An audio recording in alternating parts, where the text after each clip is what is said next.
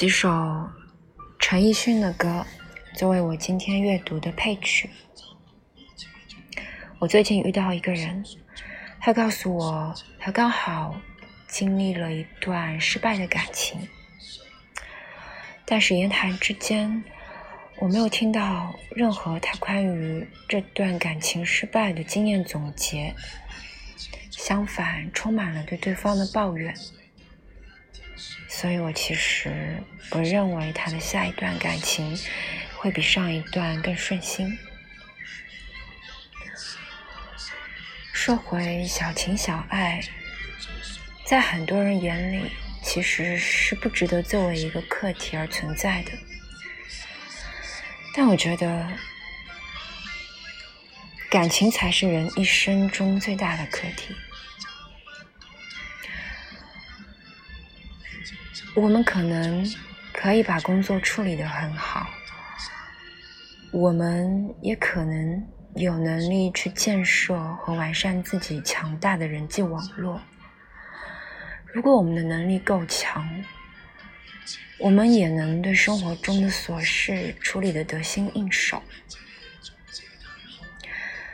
但即便是职场上顺风顺水的人，都无法保证自己在感情中可以游刃有余，所以我认为，感情才是人们一生都需要不断学习和成长的课题。我刚好读到一本书，是陈果写的《好的爱情》。我在自己经历了一段失败的感情后，再去看这本书，我感到受益匪浅。我认为这本书对每一个追求真正的爱情的人都非常受用。但我明白，不是所有人都能理解这本书。所要传达给我们的爱情的哲学，我今天截取一个片段，啊，来读一下。这个片段主要说的是“我爱你”三个字的深意。我们通常理解的“我爱你”和真正意义上的“我爱你”之间有什么区别？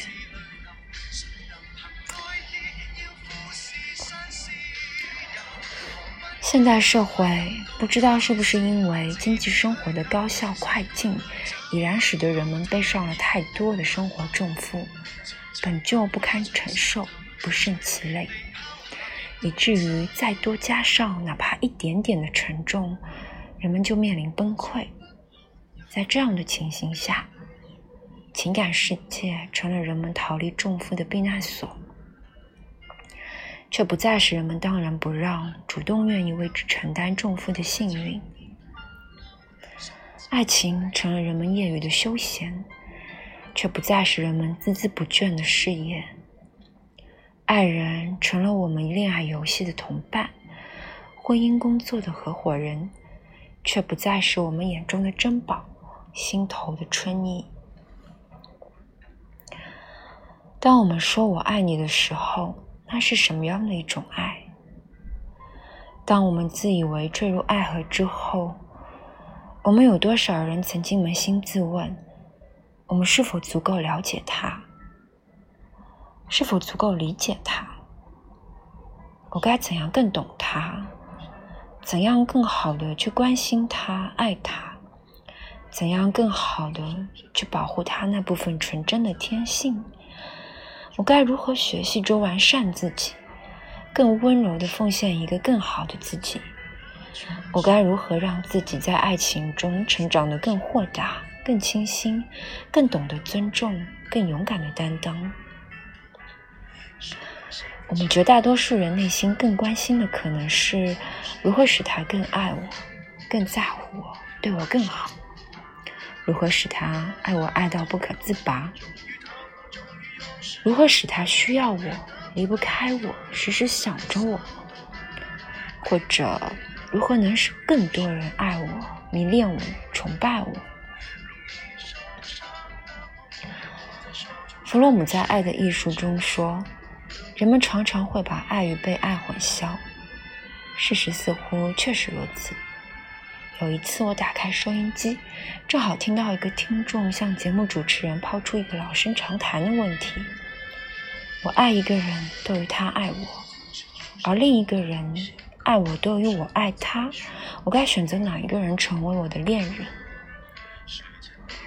主持人思忖片刻，给了一个同样老生常谈的答案：“和你爱的人谈恋爱，和爱你的人结婚吧。”可见，在爱情问题中，我们多数人更倾向于选择那个爱我的他，而不是那个我爱的他。或者说，多数人认为爱情无关于婚姻，那不是一种如婚姻般严肃郑重的关系。但我们大多数人这样认为，爱情不代表爱情事实上就是这样的。我们认为理所当然的很多东西。最终都被证明是不正确、不明智的。当我们不知不觉中将爱的问题转变为被爱的问题，当我们的爱情不再是我爱你，而是你爱我，那么我们口口声声的我爱你，就在不知不觉中变成了一种诡计。我们在用我爱你这个诱饵骗取对方对我们的爱，这已经背离了爱的本意。那不是真正的我爱你，而是我征服了你，统治了你，占有了你。那不是意味着我会尽力去珍惜你、保护你、捍卫你，像珍惜、保护、捍卫我自己一样，而是在强调你要珍惜我、保护我、捍卫我，甚至要超过你对你自己的珍惜、保护和捍卫。那不是意味着我将用我的爱保护你灵魂的那双翅膀，从此以后你可以更勇敢、更自由、更自信地去飞翔，因为有我陪着你一起飞，风雨无阻。而是暗示着我的爱为你的心上了锁，从此你应当主动放弃很多往昔的自由和独立，因为你要跟着我走，陪我穿越艰难险阻。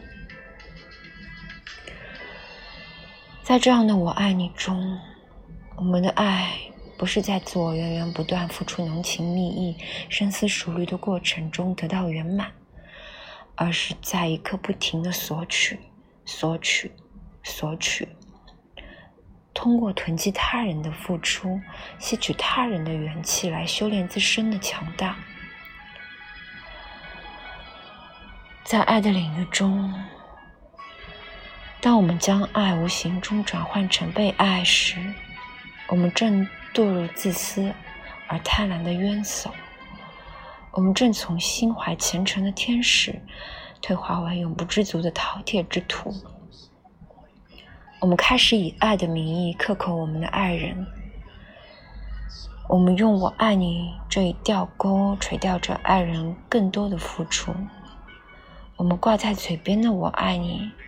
为我们交易来更多实际的物质、体贴的关怀、真诚的牺牲。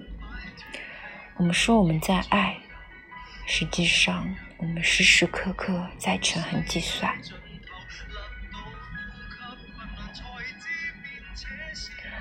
伟大的歌德对爱的解读是：我爱你，但那与你无关。我对这话的理解是：我爱你，即使你不爱我。真正纯洁而美好的爱情，一定不是用我爱你来交换你爱我，一定不是我爱你与你爱我之间的等价交易。真正的爱不像我们以为的那样到处都有，它只是世间的稀罕之物，唯有那些灵魂的强者，才可能拥有，才配拥有。实际上，我爱你并不比你爱我吃亏。我们从我爱你中得到的，也并不会比从你爱我中得到的少。事实上，爱之所以能令深陷其中的我们焕然一新，使我们满面桃花，并不是因为我们在被思念、被关怀、被爱，相反，是因为我们在思念、在关怀、在爱。当我们因为某一个人的声音而心潮起伏，当我们忍不住用目光追随着某一个人的一举一动，而不知不觉中充满笑意，当我们将某一个人的甘苦当成自己的来对待，当我们拥抱着某一个人，一如拥抱着整个世界，当我们牵着某一个人的手，就像托住了自己的全部幸福。我们已然发生了完全的变化，在点点滴滴中造就了我们灵魂的重生。我爱你，使我变得不再自私。我对你的爱，使我的视线从自己身上移开，更多的转向了你。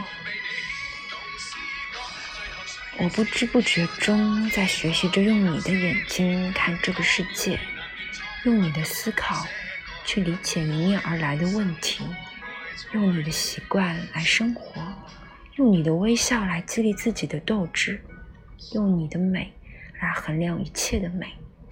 在我爱你的过程中，我的精神因为对你的爱而得到了空前的扩展，它逐渐突破了自己这个身体，这个小小的皮囊。你不再是一个外在于我的旁人，你已经是另一个我，甚至是一个比我自己更重要的我。我爱你，使我们了解了自我的生命还有着一种成长的潜能，它还可以活得更富有、更宏大、更充实。爱的基础。是真正的尊重和爱护，像尊重自己一样尊重他，像爱护自己一样爱护他。换言之，己所不欲，勿施于他。在爱中，是两条溪流的交织纠缠，同步缓进，是两个生命的互相参与，共同成长。灵魂上不存在强势与弱势，所以。我爱你，不代表我是你的奴隶；你爱我，也不代表我是你的主人。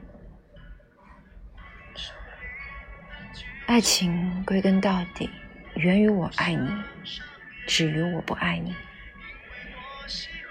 对于我爱你三个字，慎重之，因为那不指向被爱，而是指向自我奉献。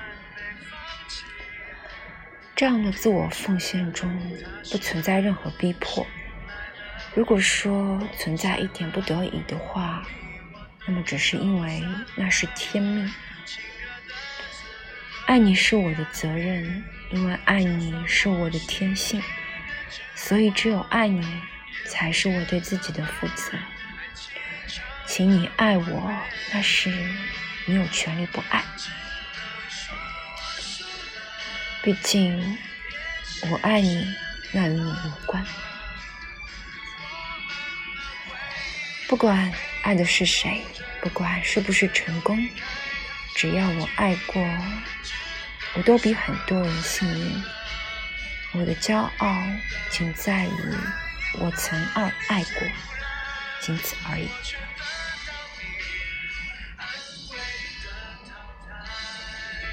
那我觉得这个片段不适用于暗恋，仅适用于两个已经进入一段恋爱关系的成熟的个体。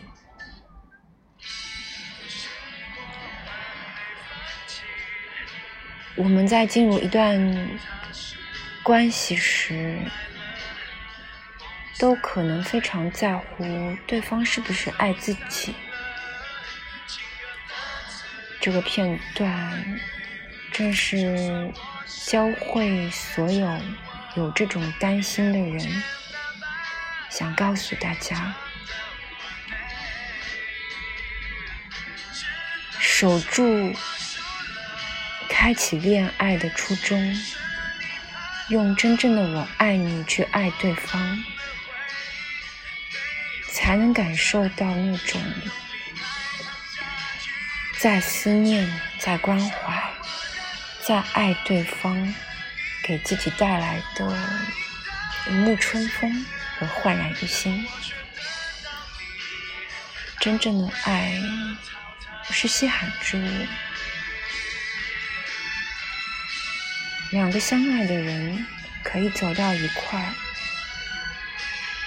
那是非常难得的。永远不要去权衡计算、索取、逼迫对方来爱自己。在真正的爱情中，用“我爱你”去爱对方，即使没有得到你的爱，但至少我们懂得了爱。或许我们虽然因为对方而尝到了爱的不幸，但我们却也因为对方而知道了什么是爱。愿天底下所有真正相爱的人都能纯粹的、极致的去爱对方。就这样，晚安。